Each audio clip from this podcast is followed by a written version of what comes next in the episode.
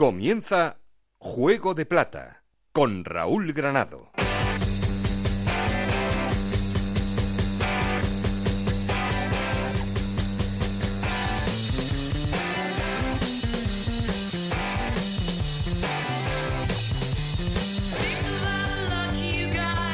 ¿Qué tal? Muy buenas, bienvenidos al capítulo 32 de Juego de Plata, el podcast de Onda Cero en el que os contamos todo lo que pasa en la Liga 1-2-3 y en Segunda División B.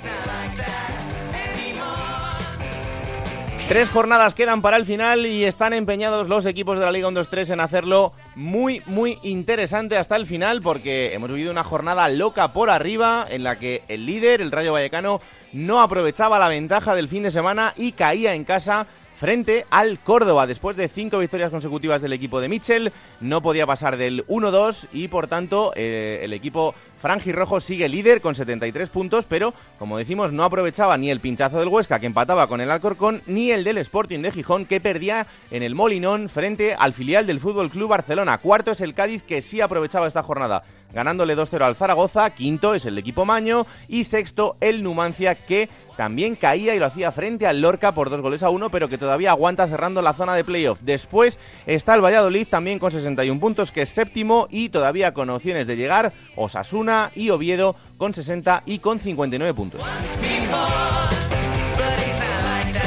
Y por abajo, es también casualidad, pero los cuatro últimos clasificados han decidido ganar este fin de semana, eso sí, con Lorca y Sevilla Atlético ya descendidos, pero el Barça B ganaba, el Córdoba también gana, son 40 y 42 puntos los que tienen, y ojo porque el primer puesto fuera de los puestos de descenso a Segunda División B lo ocupa el Nastic de Tarragona que tiene 43 puntos y que perdía, y esto terminaba con la destitución de Nano Rivas y por encima Alcorcón y Cultural Leonesa con 45. Luego hablamos también de la segunda división B, como en cada capítulo con nuestros compañeros de Onda Cero en Elche, Monserrat Hernández y Adrián Díaz. Ya sabéis que tenemos un perfil de Twitter que es arroba juego de plata, un correo electrónico juego de plata ocr arroba gmail.com. Aquí conmigo está el auténtico cerebro de este programa, Alberto Fernández, con Ana Rodríguez en la producción, con Nacho García los mandos técnicos. No estoy solo porque... Esto es Juego de Plata, el podcast de Onda Cero en el que te contamos todo lo que pasa en segunda división.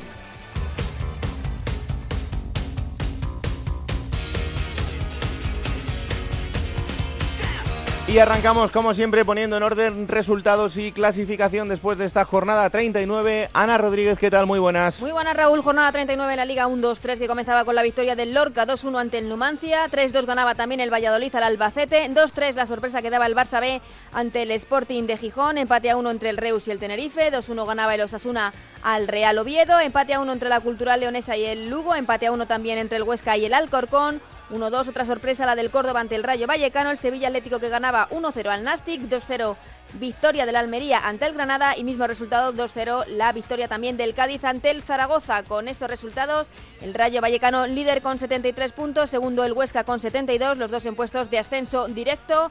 Sporting de Gijón con 68 puntos, Cádiz con 63, Zaragoza con 62 y Numancia con 61 puntos jugaría en el playoff por el ascenso. Séptimo es el Valladolid también con 61 puntos, octavo el Osasuna con 60, Oviedo es noveno con 59 puntos, décimo el Granada con 55, un décimo el Tenerife con 54, los que tiene el Lugo. Decimotercero es el Reus con 52 puntos. Decimocuarto el Albacete con 47. Decimoquinto Almería con 46 puntos. Decimosexta la Cultural Leonesa con 45 puntos. Los mismos que tiene el Alcorcón. Decimoctavo Nastic con 43 puntos. Y en puestos de descenso Córdoba con 42 puntos. Barça B con 40 y ya descendidos Lorca con 30 puntos y Sevilla Atlético con 29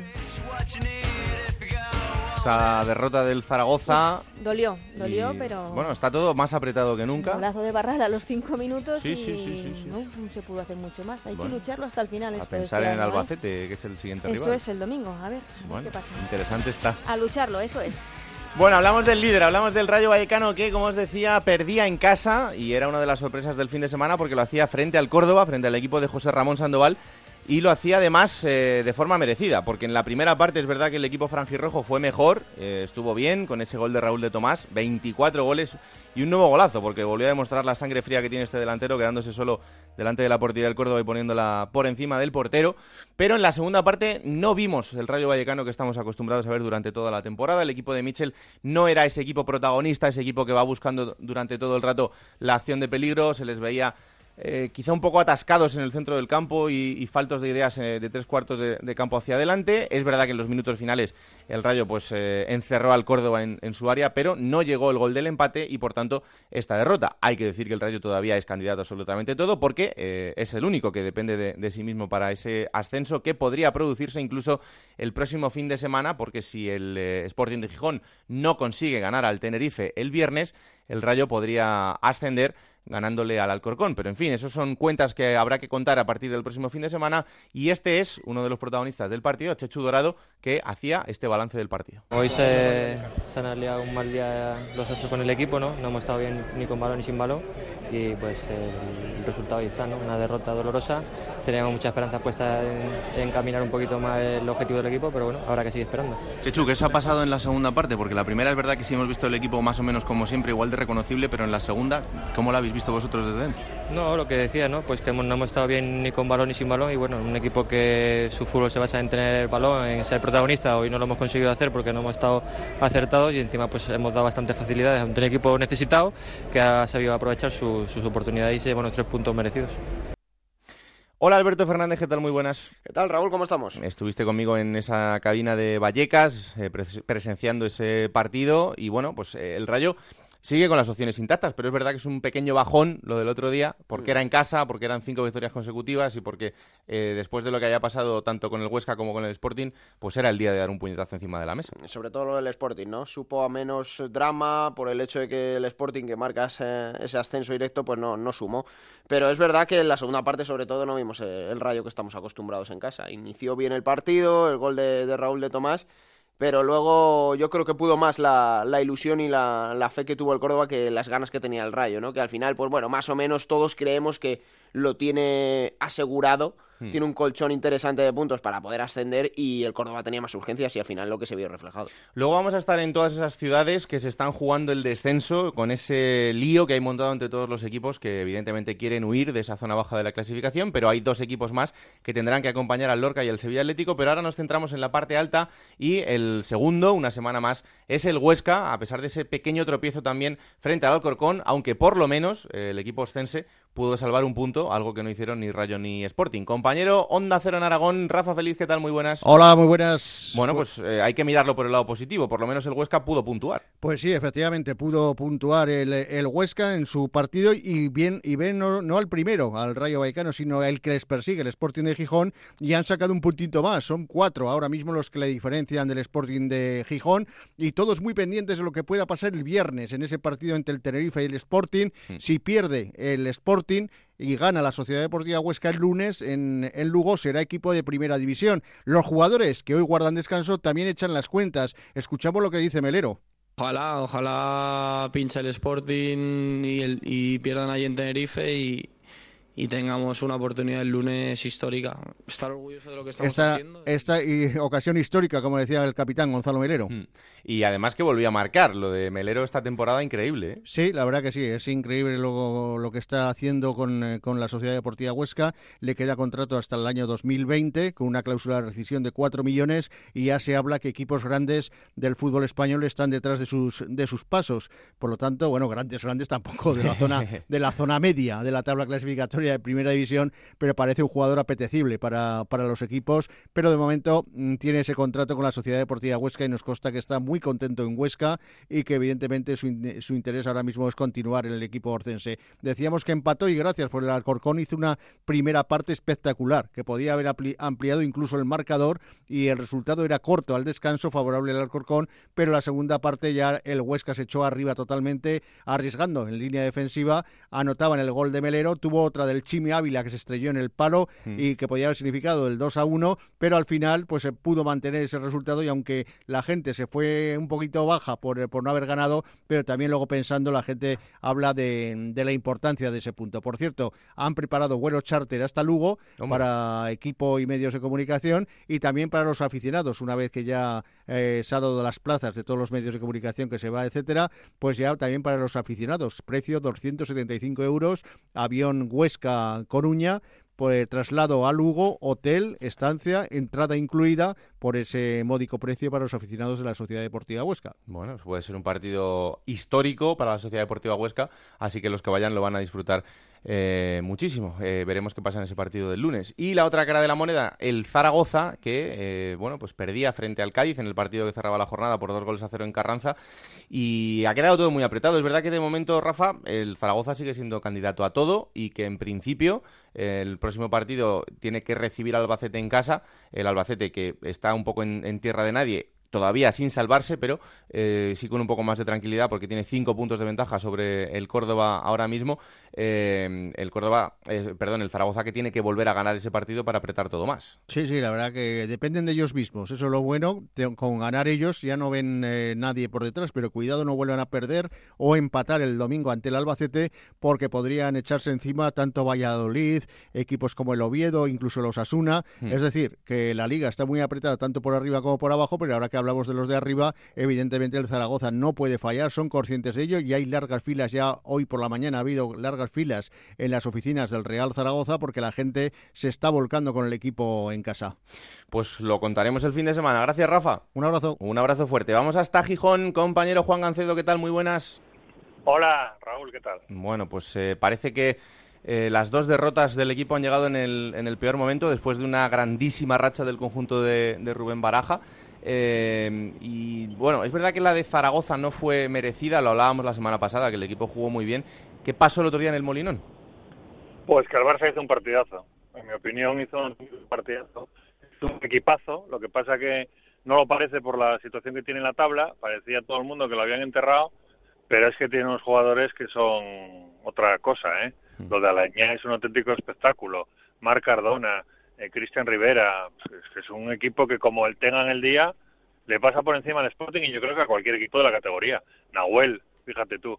Y al Sporting pues eh, le pasó por encima. Yo no creo que el Sporting estuviera tan mal, o sea, no, no fue uno de sus peores partidos, pero se encontró un Barça que aparte de muy necesitado, porque si no ganaba Dios, eh, hizo, repito, todo bien, le supo plantar cara al Sporting y se llevó la victoria, yo creo que con absoluta justicia, sin tampoco eh, desatar las alarmas por el juego del Sporting, porque yo creo que tampoco ha sido eh, uno de los peores partidos de la temporada, ni muchísimo menos. Mm, eh, lo que sí es verdad es que después de lo que hablábamos ahora, después del resultado del Huesca y del Rayo, parece que se amortigua un poco más el haber perdido esta semana. Sí, lo que pasa es que la gente se lamenta de, no haber ganado el Barça, o por lo menos no haber empatado después de lo que pasó el domingo. La gente se fue del Moinón olvidándose ya del ascenso directo. Hmm. Claro, nadie podía pensar lo que iba a pasar al día siguiente. También te digo que en mi opinión, y es una opinión muy personal, si el Sporting le hubiera ganado al Barça, la cosa hubiera sido diferente, ¿eh? me da la sensación. Pero no por el Huesca y el Rayo, eh, sino por los rivales del Huesca y el Rayo. Ya, sí, que salen, habrían salido de otra manera al campo. Claro, ¿cómo salió el Alcorcón en Huesca después de ver que el Barça B se ponía a cuatro puntos? Claro. Pues cuchillo entre los dientes. ¿Y cómo salió el Córdoba? Bueno, el Córdoba ya tenía que salir de todas maneras, ¿no? Porque ya sabía que si no se iba al pozo. Pero yo creo que, de alguna forma, si el Sporting hubiera ganado, quizás la cosa hubiera sido diferente porque el Barça B se hubiera quedado ahí abajo y, los rivales eh, que se enfrentaron a Huesca y, Rayo, bueno, el Rayo no, repito, el Córdoba no, hmm. pero el Alcorcón posiblemente se hubiera tomado de otra manera. Así que, bueno, sí se lamentaba la gente de que fue una oportunidad perdida, pero más que una oportunidad perdida, yo creo que la Liga le ha dado una segunda oportunidad al Sporting, aunque sigue estando muy complicado, porque los dos equipos, tanto el Rayo como el Huesca, tienen más de un partido de margen. Es decir, que han pinchado esta semana, que tienen que pinchar otra vez y luego otra más. Hmm. Y claro, es, digo, para que le salgan las cuentas al Sporting. Y eso es francamente complicado. A todo eso hay que unir que el Sporting ahora sí, que ya no tiene margen de error. En el momento que empate un partido se acabó. Ahora tiene que viajar hasta Tenerife el próximo fin de semana. El Tenerife lleva cinco partidos sin ganar, pero eh, bueno, evidentemente el conjunto de Joseba Echeverría tiene que, intentar volver a ganar, sobre todo también en este partido que, vuelva a ser en casa. Así que no será partido fácil, desde luego, pero el Sporting que tiene que apurar sus opciones. Eh, la última antes de despedirte, decías tú el otro día, bueno, lo bueno de todo esto es que el equipo puede más o menos ya cambiar el chip y saber que tiene que encarar el playoff. O sea, que esto luego es largo y que tienes que, mentalizarte de que tienes que empezar a prepararlo. Sí, yo creo que lo que pasa es que todavía no puede. Podía el sábado, pero el domingo ya no pudo, claro. Y es, eh, yo creo que, a ver, si el Sporting no va a subir directo, que tiene pinta que así va a ser, que no va a subir directo, lo mejor sería para él saberlo cuanto antes, ¿eh? y a poder ser en la penúltima jornada, tener un pequeño margen para preparar el playoff, porque repito lo que ya no sé si os lo he dicho a vosotros, pero lo digo mucho en, nuestro programa local. Hmm. Eh, esto es acabar la liga regular, clasificarte para el playoff, los que entren, y luego ya es un no parar. Miércoles, domingo, miércoles, domingo, Sí, sí. sin margen para nada. Entonces, el subidón que te da meterte en playoff, que es un subidón, eh, digo a los que se metan cuartos, quintos y sextos comparados con el Sporting, que a lo mejor para él puede ser un bajón Hmm. meterse en playoff, pues luego tiene la- el problema de, de que, de que no te da margen de respiro. Entonces, si el Sporting pudiera tener una semana para pensar de verdad en el playoff, para dar descanso a algún jugador que está hasta arriba de minutos, para, bueno, pues para esas cosas que se hacen antes de, un playoff tendría una pequeña ventaja. Pero claro, si llega hasta la última jornada con opciones de ascenso directo y más después de lo que pasó que hace dos temporadas, como para tirar eh, toalla, no se puede tirar la toalla bajo ningún concepto. Pero eh, la petición sería, si el Sporting va a tener que jugar el playoff, que se dé cuenta pronto que lo tiene que jugar para tener un pequeño margen, porque yo creo que podría ser decisivo por lo menos en la primera de las dos eliminatorias. Desde luego que sí, además era uno de los equipos eh, favoritos y eso no, no cabe ninguna duda. Gracias Juan, un abrazo fuerte. Abrazo compañero, chao. Y hay otra ciudad que también eh, quiere volver al playoff, que lo ha estado durante unos minutos hasta que se jugó ese partido entre Cádiz y Zaragoza, que es el Valladolid, porque el Valladolid con dos victorias consecutivas, un empate y otra victoria antes, está con 61 puntos, o lo que es lo mismo, los mismos que tiene el Numancia. Compañero en Valladolid, Héctor Rodríguez, ¿qué tal? Muy buenas.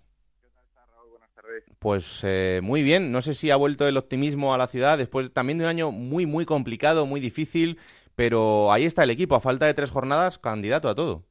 Sí, la verdad es que hace algunas semanas pues en Valladolid se daba prácticamente por cerrado el año, ¿no? Incluso después de la destitución de Luis César San Pedro, cambio de entrenador, llegada de Sergio González, eh, contrato que se hace Sergio González proveyéndole prácticamente todo si el equipo se mete en playoff y cuando parecía todo perdido, y así es esta segunda división, pues nos encontramos que, como decías, que por unas horas el Valladolid ha estado en puestos de playoff hasta que se disputó ayer el partido entre el Cádiz y el Zaragoza y que ahora mismo el conjunto vallisoletano sigue eh, estando dentro de esa dinámica que suele asustar, asustar bastante a los rivales. Esos equipos que vienen de abajo arriba, que de repente cuando aparecía todo desahuciado te metes en playoff y puedes aspirar a todo, ¿no? Esa es la confianza que hay ahora mismo en el entorno del Real Valladolid, que por cierto ha cambiado incluso los precios de las localidades con ayuda a los aficionados para que se vayan a desplazar hasta Lorca, porque lo que sí se tiene claro en Zorrilla es que uno de los debes del Real Valladolid, no de este año, sino desde hace tres años y pico, es que ha sido incapaz de ganar tres partidos seguidos y así Mm. es muy complicado subir. Claro. Está en su mano. Llega la visita a Lorca, sabemos lo que ha hecho el Lorca este fin de semana, es decir, con las orejas piezas.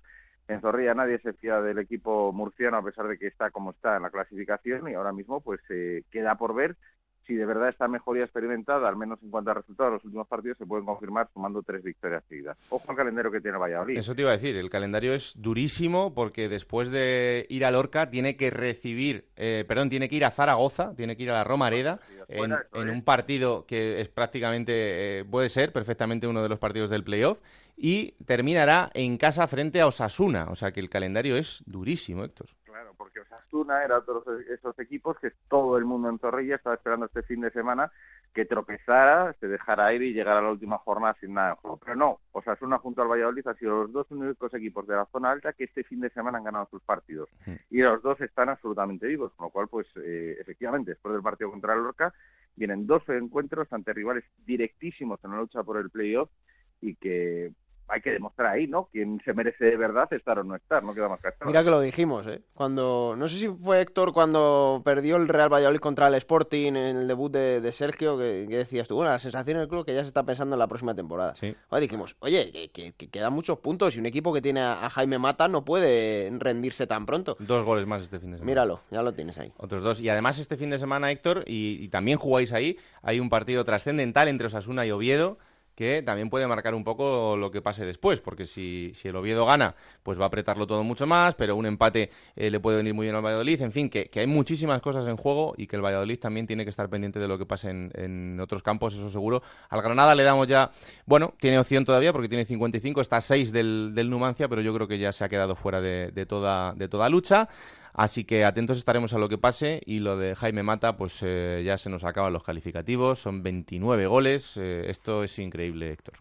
Está haciendo, ha batido el récord en una temporada, por cierto, goleadores en la historia del Real Valladolid, que tenía Javi Guerra con 28 goles en una temporada. No me extraña. 29 goles mete Jaime Mata y, y en Zorrilla nos seguimos cada fin de semana que pasa esto llevando las manos a la cabeza. ¿no? El año pasado, eh, con Paco Herrera del banquillo, Jaime Mata jugaba de extremo izquierdo porque según el técnico trabajaba muy bien en la presión y estas cosas y Raúl de Tomas se pasó la mitad de la temporada en el banquillo y ser titular hasta el final de la jornada. Y entre los dos podía ser muy por encima de los 50 goles de la temporada. Así que los aficionados cada vez que ven que un fin de semana y otro y otro, los dos no hacen más que destacar a todos los goleadores, decimos, y los dos estuvimos juntos sentados en el banquillo además la pasada temporada. Es curioso porque eh, hay dos equipos que no están aprovechando a sus goleadores, que son goleadores estratosféricos, que son el Valladolid y el Córdoba. El Córdoba con Sergio Guardiola es absolutamente increíble y si tienen opciones todavía, evidentemente, entre otras cosas, es por, sus goles. Pero eh, es muy curioso que dos equipos con dos goleadores de esta categoría eh, en esta temporada no hayan conseguido sacar lo, máximo de ellos y que eh, ellos sí en lo personal, pero no en, en el conjunto del equipo. Pero en fin.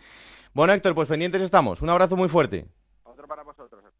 Esto por arriba y por abajo, como os decimos, hay muchos equipos metidos en la pelea por intentar evitar el descenso. Bueno, yo no recuerdo, Raúl, una jornada en la que hayan ganado los cuatro de abajo. Claro, es que con dos ya descendidos han ganado los cuatro últimos. Sevilla, Atlético y Lorca están descendidos, pero han ganado sus partidos y están plantando muchísima batalla en esta parte final de la, de la, de la temporada. Pero es que por encima está el Barça B, que tiene 40 puntos y que, como decía antes Gancedo, ganaba y ganaba bien en el Molinón. Compañero Onda Cero en Barcelona, Gerard Sanz, ¿qué tal? Muy buenas. ¿Qué tal? Muy buenas, ¿cómo estamos? Pues muy bien, parece que con la llegada de García Pimienta, al principio no, porque eh, también perdieron, pero eh, el equipo por lo menos tiene otro aire y consiguió una victoria de muchísimo mérito en el Molinón.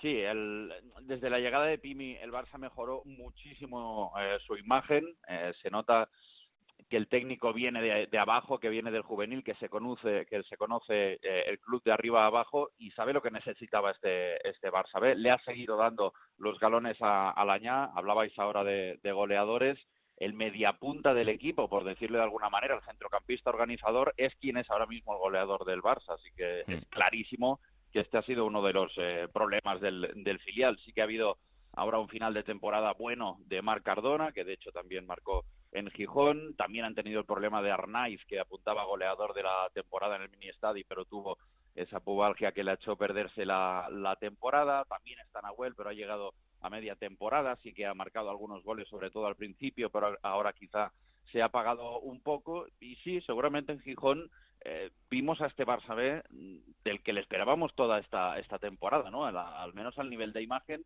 y de la sensación que están haciendo un poco eh, las cosas al revés. Eh, nadie esperaba que el equipo pudiera ganar y que pudiera jugar tan bien ante un equipo como el Sporting de Gijón, que huele muchísimo a, primera división, al menos es claro eh, candidato, pero lo que está claro es que le ha condenado al Barça B esa racha de siete derrotas consecutivas y once partidos sin ganar. Era más que nada la imagen de, de que se había entrado en un círculo vicioso con, con Gerard López del que los jugadores no, no sabían salir. Oye, Gerard, el calendario del Barça tampoco es moco de pavo porque este fin de semana tiene que recibir al Cádiz, luego tendrá aquí Albacete, que quizás sea el partido eh, más plácido a priori de los, de los tres que le quedan, pero es que el último tiene que recibir al Zaragoza. Sí, son lo único positivo a lo que se puede agarrar el Barça es que es en el mini estadio, pero es que eso tampoco es garantía, porque eh, en casa precisamente ha sido donde el equipo ha cosechado los peores eh, resultados, es el segundo peor local después del eh, Sevilla Atlético y sin duda esto no va no va a ayudar para nada. Mm, sí que puede ayudar, evidentemente, la mejora de la imagen con García Pimienta y por fin el haber conseguido eh, que, el juego se tradujera en, resultados, que era lo que estaba buscando este equipo desde hacía 11 jornadas. Sí que vienen en buena dinámica, pero es que es lo que dices, Cádiz y Zaragoza en casa, que son dos de los equipos que están haciendo mejor final de temporada, y el partido en Albacete, sí, es contra el Albacete, pero es que es en Albacete, hmm. campo siempre, siempre complicado de, de, jugar. Yo no pondría la mano en el fuego que al final el Barça mm, se salva, pero bueno, me gustaría equivocarme y si nos tenemos que fiar de la imagen del equipo, pues sí que se le deberían dar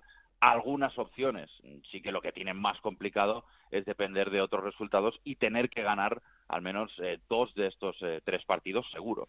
Lo que está claro es que pase lo que pase con el filial del Fútbol Club Barcelona, a final de temporada será momento de hacer un profundo análisis de hacia dónde quieren que vaya eh, la cantera blaugrana, que en otras categorías está funcionando muy bien, pero que en el filial parece que ha dado un pequeño paso atrás y sobre todo en qué situación van a quedar jugadores importantes como Carla Saleña, porque evidentemente si el equipo desciende poderle en segunda división B va a ser complicado, así que tendría, eh, imagino, que buscar cualquier tipo de cesión fuera del, del Fútbol Club Barcelona para seguir en ese crecimiento personal y particular que pueda ayudar al Barça en, un futuro, pero que desde luego con el equipo en segunda B pues será bastante más complicado. Pero en fin, para eso hay que esperar y de momento el Barça B tiene opciones todavía, está a tres puntos del Nasti de Tarragona, así que habrá que esperar hasta el final y lo, y lo contaremos. Gracias, Gerard. Venga, un abrazo. Un abrazo muy fuerte. Vamos a una ciudad donde es todo lo contrario porque también hay un grandísimo subidón y lo ven bastante más cerca porque el Córdoba tiene dos puntos más que el Barça B o lo que es lo mismo a tan solo uno del el Nasti de Tarragona. Compañero en Córdoba, Antonio David Jiménez, ¿qué tal? Muy buenas. Hola, muy buenas. Una victoria increíble en Vallecas y como decíamos al principio, además muy merecida merecida y, sobre todo trabajada, ¿no? Porque el comienzo de partido, lo sabes bien, no fue fácil para el Córdoba, se adelantó Raúl de Tomás, un ex en el minuto 12, y en cambio cuando ya el Córdoba se aclimató a Vallecas, a partir de ahí se sintió más cómodo y en la segunda parte consiguió un tanto por mediación de José Manuel Fernández, que creo que cambió el decorado del partido. Eh, siguió intentándolo el Córdoba y una gran visión de juego de Reyes habilitó a Guardiola, que hizo el tanto definitivo, que despertó la ilusión del cordobesismo en una jornada que no se estaban dando buenos marcadores y eso sí, hacían pensar que como el Córdoba aquí lo llamamos el rey del imposible, pues volvió a gestar una de las suyas y en este caso pues se consiguió ganar en casa del líder y apuntarse nuevamente a la lucha por la, por la permanencia que fíjate hasta qué punto ha llegado que ayer se ponían a la venta las entradas eh, sobrantes en relación al número de abonados y lo que tiene de capacidad el Arcángel y en nueve horas se agotaron, es decir, lleno ya garantizado de cara al partido del domingo a las ocho frente a la Unión Deportiva Almería. Eh, lo hablábamos también antes, el momento de Sergio Guardiola es absolutamente estratosférico, Antonio, y bueno, es una de las mejores noticias, quizá la mejor de, la temporada, ¿no? Es, el hombre de la temporada en el Córdoba, un jugador que, fíjate, no venía en papel protagonista, venía en rol eh, secundario porque el fichaje estrella para esta campaña era era eh, Jonah, pero sin embargo Guardiola desde la pretemporada ya estuvo destacando, finalizó como máximo goleador y prueba de ello es que desde los primeros partidos fue titular y el jugador referencia. En los últimos partidos, creo que si no me falla la memoria, ha anotado tantos en los últimos cuatro encuentros y eso le hacen pues estar con 21 dianas, eh, igualado con Florin Andone, que era el registro histórico en, en la categoría, el delantero rumano que hace tres temporadas también dejó, dejó al Córdoba muy cerquita del ascenso eh, a primera división y ya digo, Guardiola es el, el hombre de la temporada, se le cambió el contrato, eh, se le pasó de una cláusula de 5 millones a una de, de 15 millones de, euros, por si algún club lo quiere de aquí al final de temporada o durante, durante el verano, y sobre todo el jugador que está aportando los goles y no solo goles, trabajo de marcas, asistencias como la que le dio a Fernández el, el pasado domingo y que sin duda es el jugador que está sujetando al Córdoba en esta lucha por la permanencia. El mejor argumento de Sergio Guardiola es que no es que haya tenido un subidón con Sandoval, porque con Carrión marcaba goles, ha marcado con todos los entrenadores, de Carrión a Sandoval, y tiene una regularidad que, bueno, a pesar de lo que tú decías, Raúl, pues está sosteniendo al Córdoba. Gracias, Antonio, un abrazo muy fuerte. Un abrazo. Venga, pues vamos a saludar al goleador que ya nos escucha la mejor noticia del Córdoba durante esta temporada a ritmo de gol y así va a seguir hasta final de temporada que es Sergi Guardiola. Hola Sergi, ¿qué tal? Muy buenas. Hola, muy buenas, ¿qué tal? Oye Sergi, lo primero, había muchísima gente que no creía y que sigue sin creer en este Córdoba, pero vosotros estáis empeñados en demostrarles eh, lo contrario, ¿no? Porque cada jornada que pasa estáis demostrando que el equipo se puede salvar. Sí, sí, está claro, ¿no? Yo creo que, pues bueno, desde la entrada del míster, ¿no? Yo creo que, él vino con, mucha ilusión, con muchas ganas y al final él nos inculcó que, que estaba aquí porque se podía, eh, no lo hemos creído y al final pues, pues nosotros creemos totalmente en la salvación y, bueno, eh, como te digo que antes estábamos a 14 y creíamos, ahora que estamos a 1, ¿cómo no vamos a creer? No? Hombre, el otro día en Vallecas hicisteis algo muy complicado porque eh, era la casa del líder y remontar un 1-0 encima no es nada fácil, marcando Raúl de Tomás y tal y como salió el rayo. No, no, la verdad es que no hay más un campo con, como Vallecas, ¿no? Que, que apretan mucho eh, ante un equipo que, que, bueno, como se está viendo, si está líder por algo, ¿no? Que, que tiene muy buenos jugadores, que juegan muy bien, pero pero como te digo, nosotros pues creemos, creíamos que, que podíamos ganar allí y yo creo que, que así se vio, ¿no? Desde, desde que empezamos perdiendo 0-1 se vio que, el equipo que creía, que, íbamos a luchar hasta el final y al final pues pues la recompensa de, del creer, ¿no? Pues, pues nos llevó a ganar. Hombre, después de ver cómo lo celebrabais y la ilusión que, que demostrasteis, imagino que la Vuelta a Córdoba fue una de las más felices de la temporada, ¿no? Por supuesto que sí, ¿no? Y, ganar en, un campo como, como Vallecas ante el líder, ¿no? Que cuando está ahí es por, es por algo, pues, pues al final siempre fortalece, ¿no? Eh, yo pienso que, todo el mundo pensaba que allí no íbamos a sacar nada. Eh, como te digo, nosotros siempre siempre hemos creído y, y así se vio, ¿no? La verdad es que estamos tremendamente felices y deseando ya que llegue el domingo para, para conseguir los tres puntos en casa. ¿Y cómo se hace esto de cambiar la mentalidad de una manera tan drástica? Porque hablabas antes del impacto que supuso la llegada de, de José Ramón Sandoval, del Míster, pero pasar de costaros una barbaridad, sacar los partidos adelante, quitando estas últimas jornadas, eh, habéis tenido una racha magnífica desde que llegó él. Sí, sí, yo creo que al final era cuestión de dinámica, ¿no? Llevamos una dinámica muy mala, yo creo que, que bueno, a, raíz de, como te he dicho, el Míster no nos hizo creer, la cambiamos la dinámica y y al final pues nosotros tenemos buen equipo, tenemos buenos jugadores y, y la gente lo sabe, ¿no? Al final, pues bueno, hemos conseguido encadenar varias victorias consecutivas, que era lo que lo que no estábamos haciendo eh, jornadas atrás y yo creo que, a raíz de eso pues pues el equipo ha ido cogiendo más confianza, ha seguido creyendo y, y como te digo, pues, pues ahora estamos a un punto, ¿no? Bueno, hablaba Sandoval el otro día de miraros a vosotros mismos y no a los demás, pero claro, es verdad que si los rivales pinchan como esta jornada, pues la derrota del Nástico o los empates de la Cultural y del Alcorcón, está claro que eso ayuda, ¿no?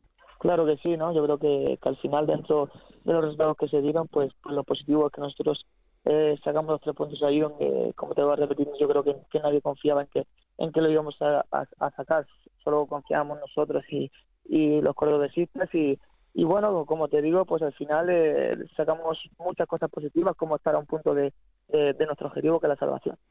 Y ahora os viene el Almería, que si ganáis os pondríais a un punto de ellos y con la posibilidad de salir del descenso. El Arcángel, eh, es verdad que desde hace muchos partidos está siendo ya un lugar muy especial, pero para este fin de semana más que nunca tiene que ser una caldera, ¿no? Sí, sí, yo creo que, que eso la afición lo sabe, ¿no? Yo creo que, que estos partidos atrás nos han apoyado como nunca nos han apoyado, ¿no? Yo creo que, que está siendo espectacular. Eh, tenemos que darle muchas gracias por, el apoyo que nos están dando y, y, bueno, esta semana, como todo el mundo sabe, es nuestra final, ¿no? Es, es el partido que, estamos esperando todo el año, ¿no?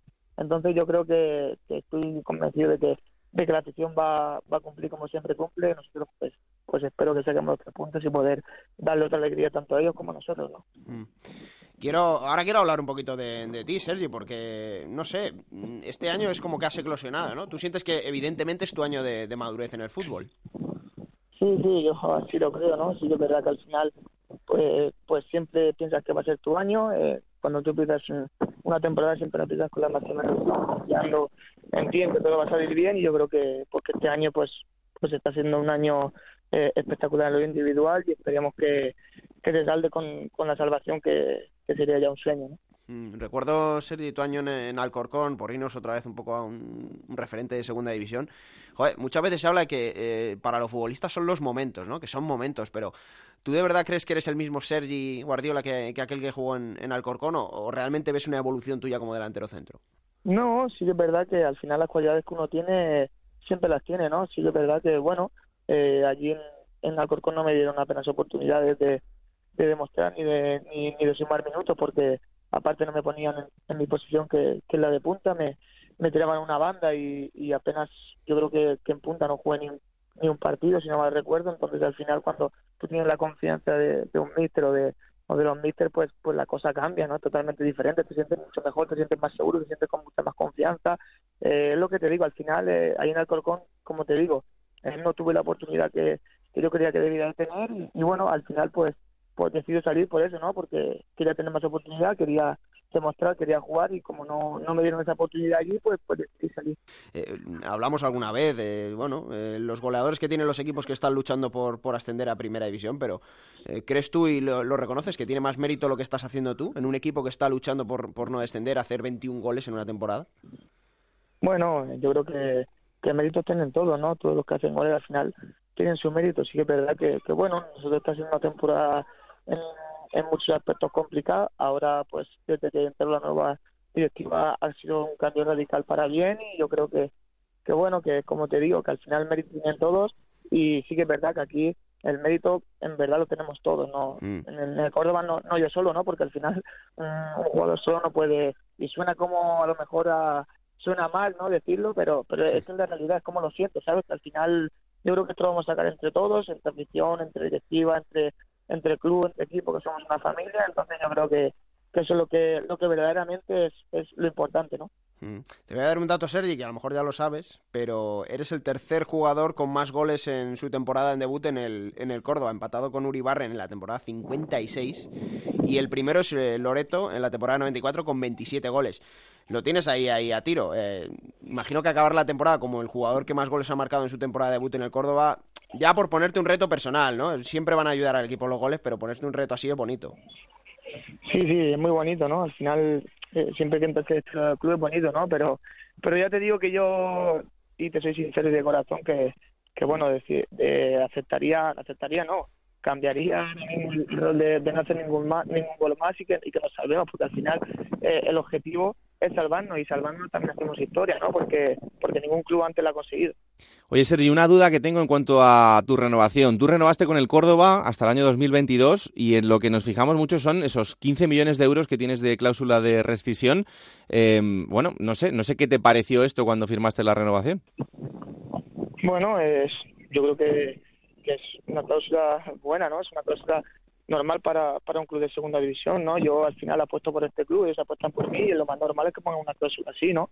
Eso es lo más normal y cuando tú firmas un, un contrato y aceptas eso es porque crees que, que, es lo que vale y que es lo mejor, ¿no?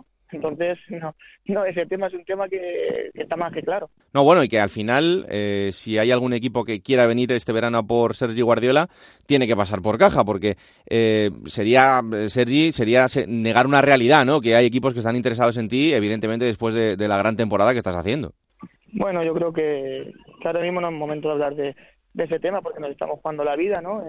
ahora mismo aquí en Córdoba, yo creo que, que eso ahora mismo no, no, es momento de hablar, ahora mismo es momento de hablar del objetivo de la salvación del partido del domingo y de sacar los tres puntos. Ya, hombre, eso, eso está clarísimo. En dos semanas es tu cumpleaños, ¿no? Exacto. te iba a preguntar qué, qué regalos querrías, pero me imagino cuál será. Ya lo sabes, ya lo sabes.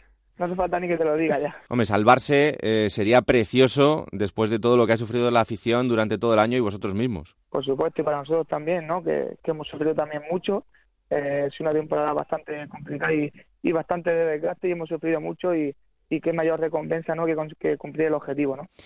Pues Sergio Guardiola, toda la suerte del mundo para este final de temporada, que logréis el objetivo y que haya mucha salud y mucha suerte, ¿vale? Muy bien, muchas gracias. Hasta luego, gracias. Un saludo, hasta luego. Bueno, pues la próxima estación del Córdoba será Almería. Tiene que recibir a la Almería en el Arcángel, partido trascendental también porque la Almería tampoco está salvado. Alberto tiene 46 puntos, es verdad que todavía tiene 4 de ventaja sobre el Córdoba, pero de ganar el Córdoba lo va a poner todo patas arriba también con el Almería. Eso es, y el Almería que tiene otro duelo directo también con el Alcorcón para la siguiente jornada, o sea que Va a depender de sí mismo, porque mm. tiene ese colchón que decías, pero es verdad que el partido de Córdoba es fraticida. Y además es en el Alcángel. Desde luego que sí. Eh, otra ciudad que tampoco está salvada, aunque es verdad que la dinámica está siendo bastante más positiva en los últimos partidos, es la Cultural Leonesa que este fin de semana empataba frente al Lugo. Compañero en León, Carlos Adrián García, muy buenas.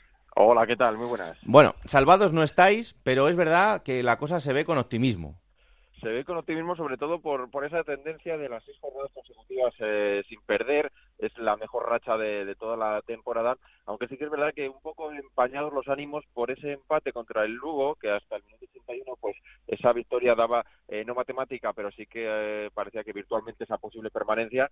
Y sobre todo con esos resultados que se dieron después, la victoria del Córdoba, también del Almería, el empate del Alcorcón, pues que han puesto un poco de incertidumbre y han los ánimos, bueno, pues eh, se han calmado un poco por, por esa situación, ¿no? Sobre todo viendo que el fin de semana que viene hay que ir a Tarragona, una derrota frente al Nastic y una posible victoria del Córdoba, bueno, pues te podría volver a meter al equipo en esa zona peligrosa. Es verdad que tienen que enfrentarse muchos eh, equipos entre ellos de la parte de abajo, como ese Córdoba-Almería que habéis estado hablando ahora mismo, y eso da cierto optimismo a una cultural que quiere aprovechar además esa dinámica negativa de, del Nastic. el discurso que se, que se habla desde la cultural los jugadores, la plantilla es que prácticamente ganando al Nastic el próximo sábado, pues que la permanencia estaría conseguida, pero que se va a sufrir hasta el final, que no va a ser eh, nada fácil. Es un poco el signo de la cultural que hmm. todos los partidos, yo no hay ningún partido, lo comentaba después del partido del Lugo, no hay ningún partido este año casi que, la cultural haya podido terminar el encuentro plácidamente y parece que, que la temporada pues va a finalizar por los mismos derroteros. Desde luego que si el, la cultura termina salvándose, merece que a la afición le hagan la mayor estatua en León, porque lo que está sufriendo esa gente este año es increíble. Ahora, eso sí, tiene muchísimo mérito eh, para este equipo que es un recién ascendido a la categoría y que está dando alegrías y también una parte muy complicada de la temporada, pero eh, bueno, es que no se le puede olvidar a nadie que este equipo ascendía la temporada pasada. Y lo que decía Carlos Adrián, eh, partido clave este fin de semana frente al Nastic, porque después la Cultural tiene que recibir al Oviedo y terminar la temporada eh, enfrentándose al Numancia. Así que, eh, bueno, pues si consigue hacer los deberes este fin de semana, es verdad que lo tendrá mucho más fácil porque los dos partidos de final de liga van a ser muy, muy importantes eh, por la parte alta de la clasificación y por tanto la cultural, si llegase salvado, pues ya daría un paso prácticamente definitivo. Pero, en fin, poco a poco. Gracias, Carlos. Un abrazo. Un abrazo. Y eh, evidentemente en Tarragona las cosas se ven de otra manera, porque el conjunto de Tarragona volvía a perder este fin de semana. Lo hacía frente al Sevilla Atlético, con lo que eso significaba, y terminada con la destitución de Nano Rivas. Compañero en Tarragona, Pedro Rodríguez, ¿qué tal? Muy buenas. Hola, muy buenas, ¿qué tal? Pues eh, entrenador destituido, algo de lo que ya hablábamos eh, la semana pasada que podía pasar si el equipo perdía. Y más allá de la destitución de Nano, eh, ahora la cuestión es eh, ver qué pasa con el equipo, porque está tan solo un punto del Córdoba y las sensaciones, igual que las de la Cultural son muy buenas, las del Nastic son muy malas. Sí, la situación, eh, como dices tú, ahora mismo es límite para el Nastic, que ha perdido todo el margen que tenía con el descenso. solo ha sumado un punto de los últimos 15 y hace cinco partidos que no marca un gol. como bien dices, los ánimos en Tarragona ahora mismo son de derrotismo, las sensaciones no son buenas. Es cierto que se tenía que tocar algo para intentar darle la vuelta a la situación. Es tópico de cambiar, que es fácil cambiar al entrenador, pero la verdad que la mayoría no entendimos eh, cómo pudo salir eh, con una defensa de 5 el otro día al campo del colista y ya descendido. Pero también es cierto que mucha de la culpa se le achaca la actitud de los jugadores que llevan varios partidos apáticos, sin, sin orgullo sobre el terreno de juego y sobre todo dando la sensación de que no, de que no se están jugando la vida Llega José Antonio Gordillo eh, para las últimas tres jornadas, se convierte en el cuarto entrenador del Nastic esta temporada. Llega procedente del cuerpo técnico del Levante, donde era ayudante de Paco López. De hecho, lo fue hasta, hasta el pasado domingo frente al Barça. Y es la tercera etapa de Gordillo en el club, ya que fue jugador del Nastic durante cinco temporadas y también fue, fue director deportivo del conjunto Grana en el 2010. El técnico que en su presentación ayer se mostró contento y confiado de venir a ayudar. Dijo que había plantilla para poder reconducir la situación y sobre todo centró su discurso en, lo, en que lo más importante ahora es recuperar anímicamente al jugador para, poder sacar el máximo rendimiento de cada uno. El Nastic vuelve a apostar por el experimento de cambiar al entrenador a falta de tres jornadas. El año pasado le funcionó, veremos este año qué pasa porque el Nastic no tiene un calendario fácil, como venís comentando. La primera parada próximo domingo, como decía el compañero Carlos Adrián, contra la Cultural, duelo duelo directo por el descenso, pero es que luego eh, lo que le viene es complicadísimo porque Nasi se va a jugar la salvación en las últimas dos jornadas contra Huesca y Rayo Vallecano. Hmm. Lo único bueno es que el Rayo en esa última jornada puede ser que ya haya ascendido y que por tanto, bueno, pues eh, no se esté jugando nada y al ser en casa el Nasti juegue con ese factor a su favor, pero evidentemente es muy muy duro lo que tiene por delante pero bueno, eh, si consigue ganar a la Cultural Leonesa este fin de semana, pues eh, la cosa se verá con un poquito más de, tranquilidad. Así que trabajo tiene José Antonio Gordillo por delante, tiempo no, porque solo quedan tres, eh, tres fechas para el final de liga. Así que atentos estaremos a lo que pase, pero desde luego que las sensaciones son, son malas. Gracias, Pedro. Un abrazo muy fuerte. Un abrazo. Y el último equipo metido en el lío es el Alcorcón, Alberto. Eh, bueno, pues lo venimos hablando desde hace mucho tiempo. El Alcorcón tenía todo en la mano para salvarse, pero igual que el Nastic, poco a poco ha ido perdiendo toda la ventaja. Son 45 puntos, está a 3 del Córdoba ahora mismo, pero es que el Alcorcón tiene que recibir al Rayo Vallecano este fin de semana. Sí, bueno, lo cierto es que la sensación no es tan mala porque conseguir un punto en Huesca eh, la gente podía contar con una derrota a priori, ¿no? Pero sacar un punto, además la buena imagen que dio el equipo, pues da un poquito de, esperanzas, pero claro, eh, el, Alcorcón se puede presentar en ese duelo directo contra Almería ya en puestos de descenso, contando que el Rayo gane en, Santo Domingo, ¿no? Sería un palo muy duro tener que ir a Almería contra un rival directo jugando tú en desventaja. Entonces esa es la, es la gran preocupación. Es verdad que acaba la temporada en casa contra un Reus que aparentemente no se, no se va a estar jugando nada. La gente cuenta con ese partido como la, gran esperanza, pero a ver cómo se llega a esa, a esa, última jornada. Pero lo cierto, Raúl, es que las sensaciones han mejorado un poquito después de ese empate en, en Alcoraz. Bueno, pues hasta aquí el repaso por arriba y por abajo. Lo siguiente, plata o plomo. Plata o plomo. Soy el fuego que arde tu piel.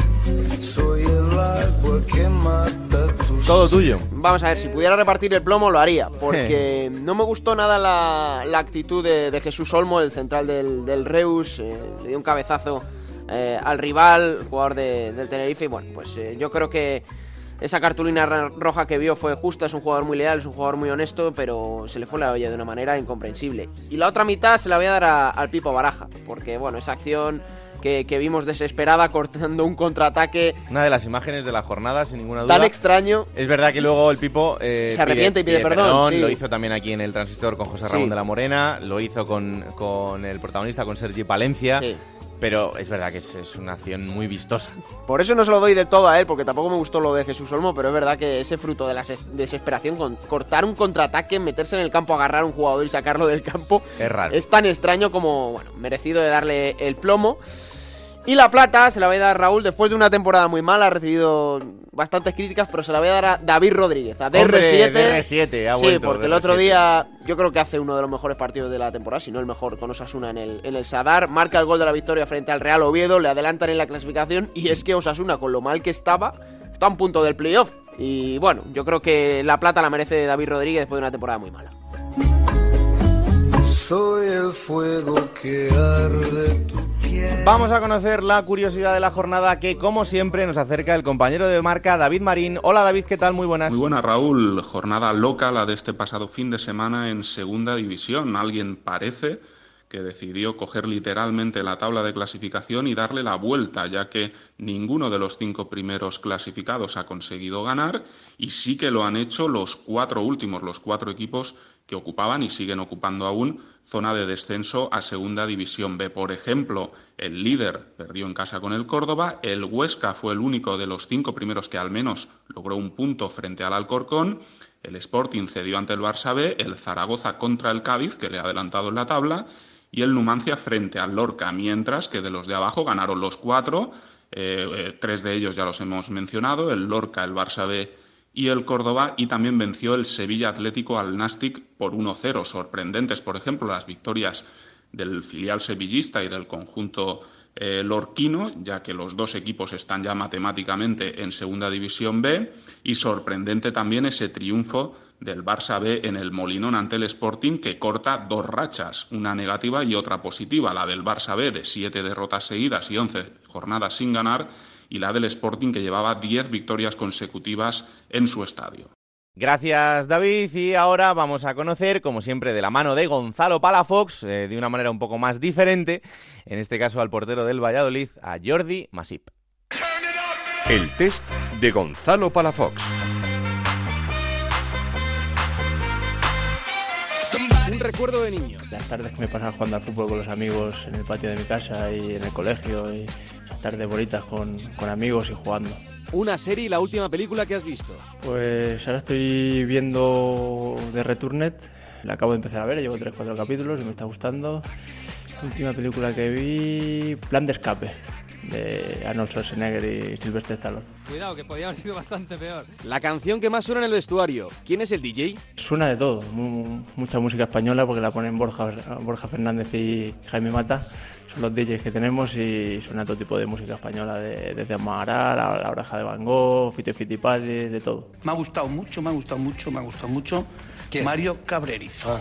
¿Con quién te irías de cañas? ¿Ramos o Piqué? Con Piqué. Lo ha dicho, lo ha dicho. Pues Es amigo, o sea que con Piqué. Tres cosas que te llevarías a una isla desierta.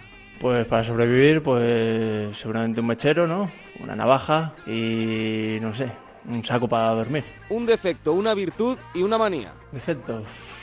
Seguro que tengo muchos y, y mi mujer te diría más que yo, pero a lo mejor que soy un poco despistado.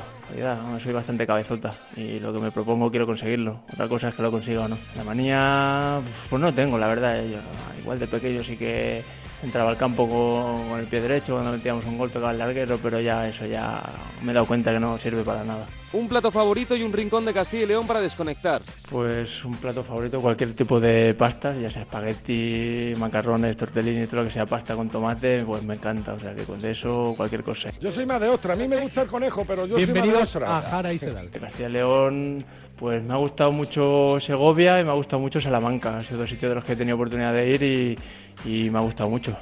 Tres referentes futbolísticos. Gianluigi Buffon, eh, Víctor Valdés, ya que no sean porteros como Andrés Iniesta, Leo Messi, eh, Sergio Busquets, Xavi Hernández, grandes referentes de personas, de, de cómo comportarse y cómo ser grandes futbolistas. Tres cosas que tiene que tener tu mujer perfecta. Que sea fiel, muy simpática, muy agradable, pues que te diviertas con ella, que, que seas afín a ella y yo creo que para eso mi mujer es perfecta para eso. Es muy listo. Un deseo. Pues si lo digo no se cumplirá, pero ¿por qué no? Yo subir al Valladolid a la primera división, que yo creo que la ciudad lo merece y el equipo lo, lo merece. Lo más importante en la vida es Carpe diem, ¿no? De disfrutar cada día que nunca se sabe lo que puede pasar el mañana y Muere una vaca acosada sexualmente por un burro. Pero ojo, que el ayuntamiento considera que la vaca provo- provocó al burro. y ser muy consciente de que la vida es- son dos días y hay que disfrutarla. Hasta luego. Carmen Díez, que decían eh, los serranos. Próxima jornada será la 40, Alberto. Y que va a comenzar este viernes en el Heliodoro a las 9 de la noche, ese partido que puede marcar toda la jornada. Tenerife, Real Sporting de Gijón. El sábado, cuatro partidos a las 4 de la tarde, Nastic, Cultural Leonesa, Real Oviedo, Sevilla Atlético. Y para las ocho y media, dos encuentros, Granada Reus y Lorca Real Valladolid. El domingo, cinco partidos, que comienza a las 12 del mediodía en el Mini Estadi, Barça B Cádiz, a las 4 Numancia Osasuna, para las 6 dos partidos, Zaragoza Albacete y Alcorcón Rayo Vallecano. Cerrará la jornada dominical a las 8 el Córdoba Almería y tenemos Raúl un partido del lunes, el del Huesca, que va a jugar en Lugo a las 9 de la noche.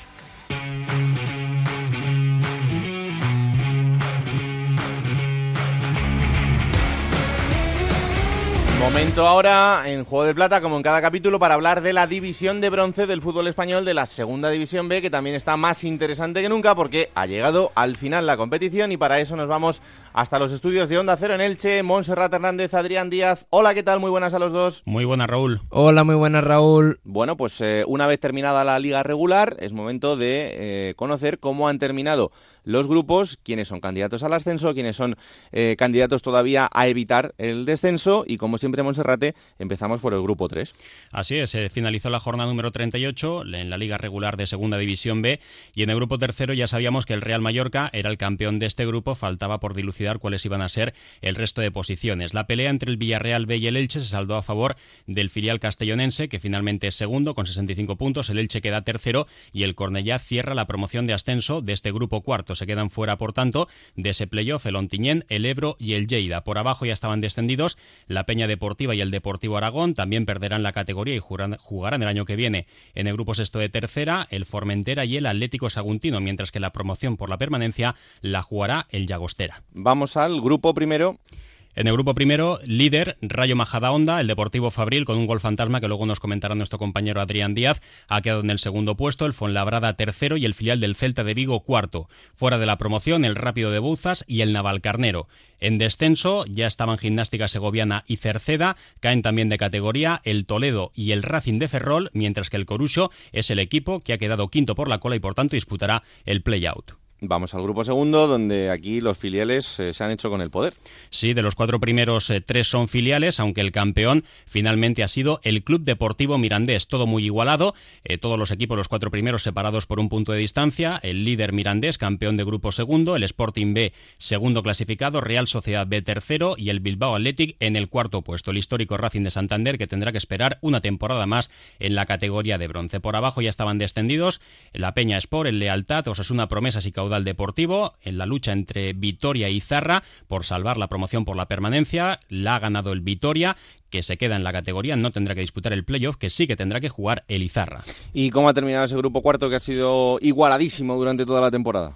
Al final el Cartagena se ha salido con la suya, eh, campeón del grupo cuarto, líder de esta categoría, de este grupo, Marbella segundo, el Real Murcia finalmente tercero, con un fenomenal, un espectacular duelo entre históricos, eh, con el Elche, luego lo comentaremos, y el Extremadura, que al final, después de una segunda vuelta irregular, ha logrado clasificarse en el cuarto puesto. Se han quedado con las ganas, a- al borde del sueño, el Melilla y el Villanovense. Por abajo, descendidos se encontraban ya el Betis Deportivo y el Lorca Deportiva. Después de una última jornada loca, el Écija Balompié y el filial del Córdoba también pierden la categoría. La promoción por la permanencia la jugará el Mérida.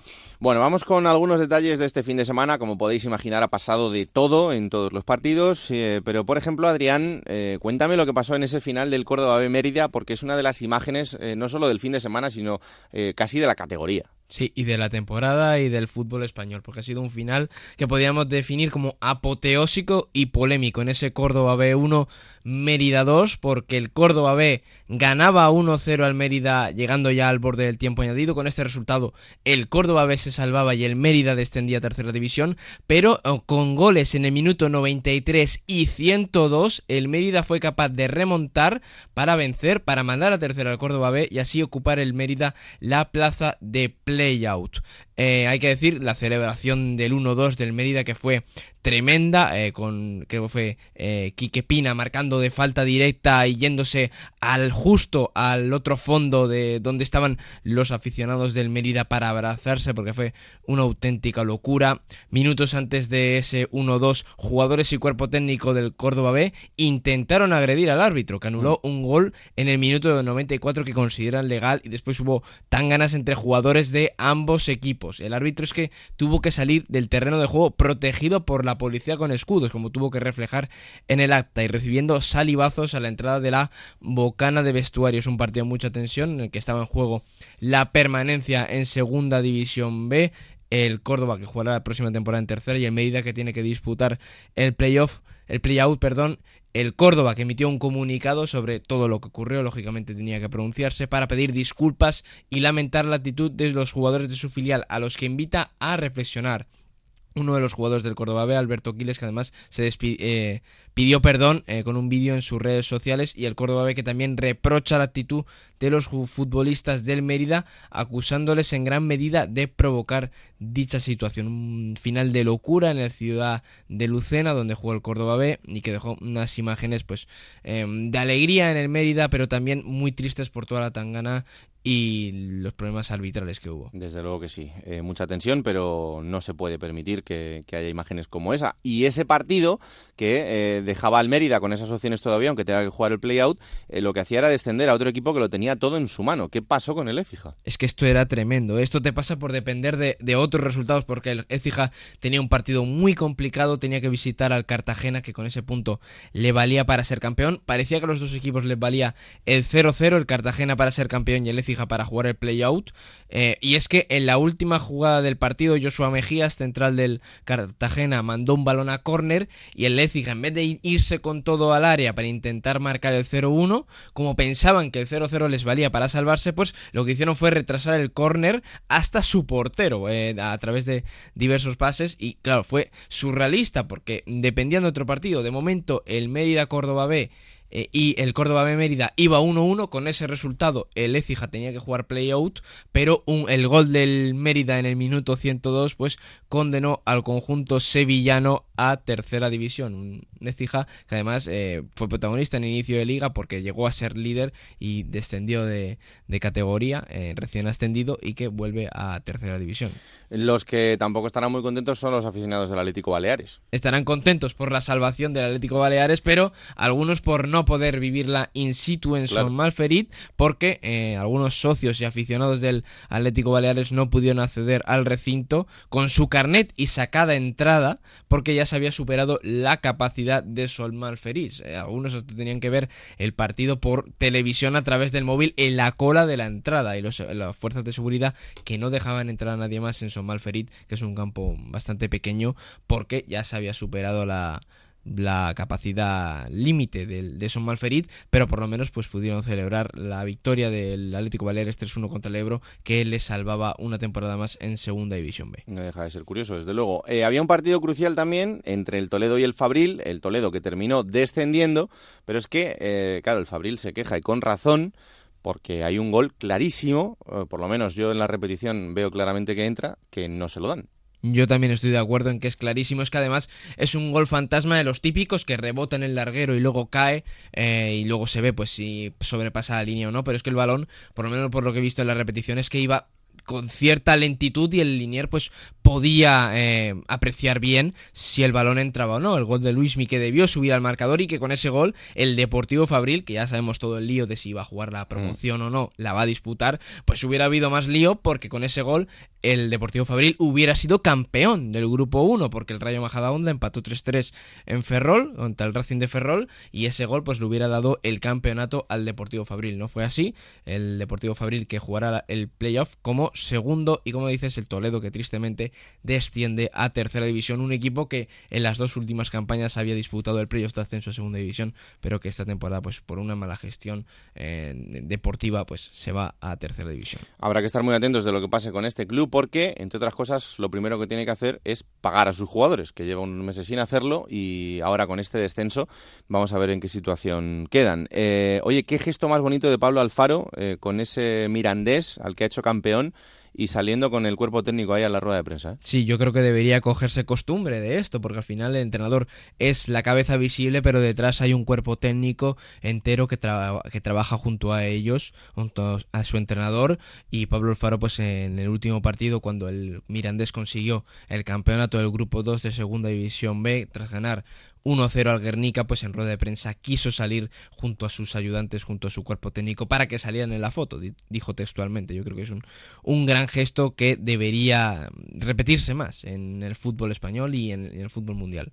Pues desde luego que sí. Eh, bueno, Monserrate, ya tenemos el sorteo de lo que va a ser tanto la fase de ascenso a Segunda División como la fase de permanencia en la Segunda División B y empezamos, si os parece, por los campeones de grupo. En este caso, los cuatro se van a medir entre ellos y aquí tendrán una eliminatoria menos en ese camino hacia la segunda división. Así es, eh, eh, dentro de dos fines de semana ya van a aparecer los dos primeros equipos que van a ascender a segunda división, el cruce de los campeones de los cuatro grupos de esta categoría de bronce. Finalmente, el Cartagena disputando el compromiso de ida en el Cartagonova este sábado a las 4 y cuarto de la tarde va a recibir al Rayo Majadahonda, el líder del grupo primero, mientras que el Real Mallorca en Son Mois el próximo domingo a las 12 del mediodía va a recibir al campeón del grupo segundo, el Club Deportivo Mirandés. Recordamos que de los vencedores en de esta primera eliminatoria van a salir los dos primeros equipos que ascienden, luego habrá un cruce también entre ellos para ver quién es el campeón de la segunda división B y los dos perdedores se unirán a la segunda fase de esta promoción de ascenso midiéndose los equipos que superen la primera ronda. Hay que decir curiosamente que el Mallorca podría regresar a Segunda División A un año después en el campo, donde descendió a hmm. Segunda División B. Sería curioso. Eh, Adrián, ¿cómo quedan los enfrentamientos entre eh, los equipos que han quedado segundo, tercero y cuarto? Pues los equipos que van por el camino largo, las eliminatorias entre segundo y cuarto son Celta de Vigo B, Marbella, Cornellá, Sporting B, Athletic Bilbao Athletic, Villarreal B y Extremadura Fabril. Estas son las eliminatorias entre segundos y cuartos y entre terceros el duelo estrella del playoff Real Murcia Elche, como decíamos, de dos equipos históricos con trayectoria de fútbol, de fútbol profesional y que además tienen una gran rivalidad y cercana y fue labrada Real Sociedad B. Bueno, pues ya sabéis, por un lado Cartagena, Rayo Majadahonda, Mallorca Mirandés y luego están estos, que son los que han quedado segundo, tercero y cuarto. Estos están luchando por subir a segunda división. Y Monserrate, ¿cómo queda eh, los equipos que están intentando permanecer en segunda B? Sí, porque estamos mirando a los que van a ascender, pero también hay una pelea para aquellos eh, más modestos que quieren mantener la categoría en esta división. El Mérida va a recibir al Corucho este próximo fin de semana, compromiso de ida en tierras extremeñas, mientras que el Llagostera será el rival de Lizarra disputando el primer partido eh, en el campo del Llagostera. De ahí a doble eliminatoria, pues habrá dos equipos que mantendrán eh, su categoría en Segunda División B, su puesto en esta división, mientras que habrá otros dos que tendrán que jugar la próxima temporada en Tercera División. Mucha suerte para todos ellos. Pues desde luego que sí, ya veis que queda todavía eh, lo más bonito de la temporada, porque después de terminar la liga regular, ahora llegan esas grandes emociones de terminar de conocer los ascensos y los equipos que permanecen, así que os lo contaremos de aquí al final. señores, hasta la semana que viene. Adiós Raúl, un saludo. Hasta la semana que viene, Raúl. Bueno, hasta ahí eh, la segunda B, el sorteo. Ya sabéis que a partir de ahora os iremos contando cómo va ese playoff de ascenso y también la permanencia y el descenso. Se nos ha vuelto a colar un infiltrado, Alberto. Y me suena su cara, ¿eh? De otras veces. que sí. Un fan, no un infiltrado. Un fan, un fan. Alberto Collado, ¿qué tal? Muy ¿Qué tal? ¿Cómo estáis? Muy buenas. Oye, ¿no te ha gustado nada eh, esta propuesta de la nueva segunda B, de la tercera? Eh, la verdad es que no hay por dónde cogerlo. A ver, a mí no me gusta porque, eh, a ver, eh, habría que matizarla, la tendrían que explicar, cosa que no han hecho. Me parece una propuesta también a destiempo, eh, cuatro o cinco días antes de las elecciones a, a la presidencia de la Federación Española de Fútbol. Eh, no sé, creo que se ha hecho eh, todo mal y, y poco explicado. Eh, y aun- y- pero es que tengo la sensación de que, aunque me lo expliquen, Hmm. va a seguir sin convencerme. Para la gente que, que no lo sepa, eh, después de la segunda división, lo que quieren hacer es una segunda división B élite. Es decir, ahora tenemos cuatro grupos Sí. de 20 equipos. Pues quieren hacer em, un solo grupo de 20 equipos. Y esa sería la segunda B élite. Serie A la llaman. Sí. Y luego dicen que habría una eh, segunda B Serie 2. Es un eufemismo. Sería una tercera división Claro. tres grupos de 20 equipos. Y luego la tercera división actual también la cambiarían. Eh, se pasaría a eh, una Serie A, es decir, eh, una tercera división élite Mm. de seis grupos para toda España, y luego una tercera división Serie 2, que sería como la actual, 18 grupos. Eh, estaríamos eh, ahora mismo un equipo que está en tercera división.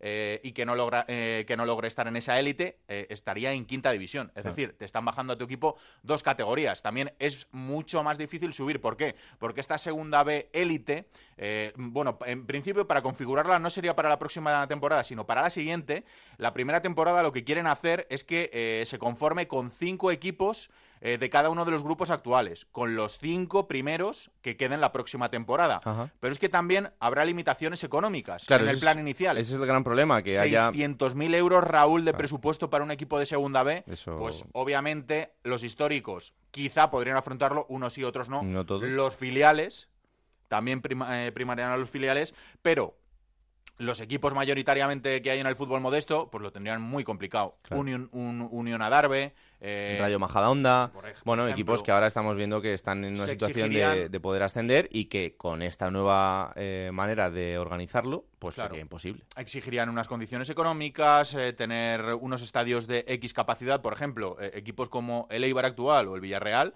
pues seguramente eh, si empezaran ahora desde abajo, pues no podrían llegar a, a esa división. Por eso no me gusta, porque me parece, eh, o sea, este no es el fútbol élite, este es el fútbol modesto. Vi, no sé, no sé dónde lo leí hace poco, una, una propuesta que era dividir toda la segunda B en dos grupos, uno norte y uno sur. Hay muchas propuestas y esa, por ejemplo, estaría bastante bien. No sé, o sea, habría que pensar eh, alternativas porque, por ejemplo, el tema de los filiales. eh, se habla mucho de liga de filiales. Pues quizá yo no soy partidario de una liga de filiales porque eh, los chavales no se desarrollan igual compitiendo solamente entre ellos, entre chavales de su edad. Creo que en el fútbol modesto, pues en esta segunda B, eh, pues se puede crecer mucho más.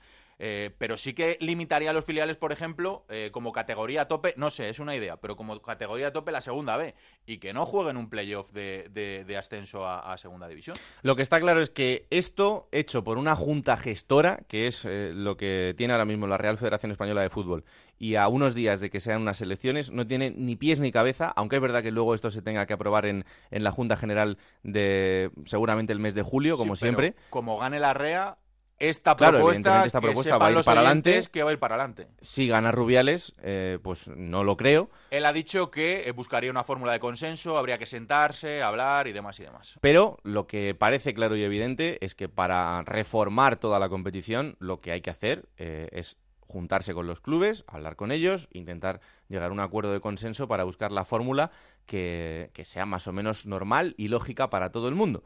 Porque si el primer criterio para que un equipo pueda estar en la segunda división B es tener 600.000 euros, pues evidentemente eh, de ahí van a desaparecer muchísimos equipos que no van a poder llegar a, esa categoría. Eh, ¿Qué sentido tiene que un equipo compita por ascender si luego no puede ascender? Pues evidentemente ninguno.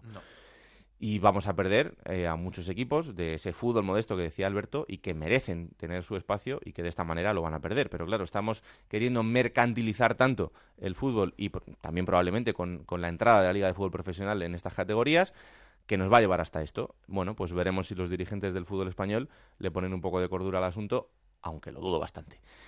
¿Te ha gustado el programa de hoy?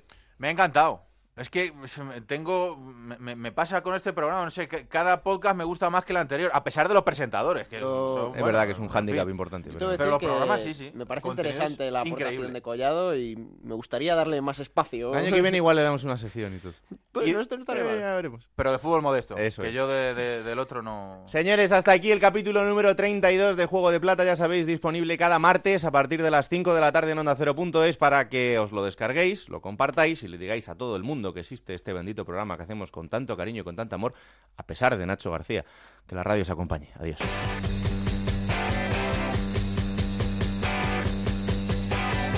Raúl Granado, Alberto Fernández, Ana Rodríguez. Juego de Plata.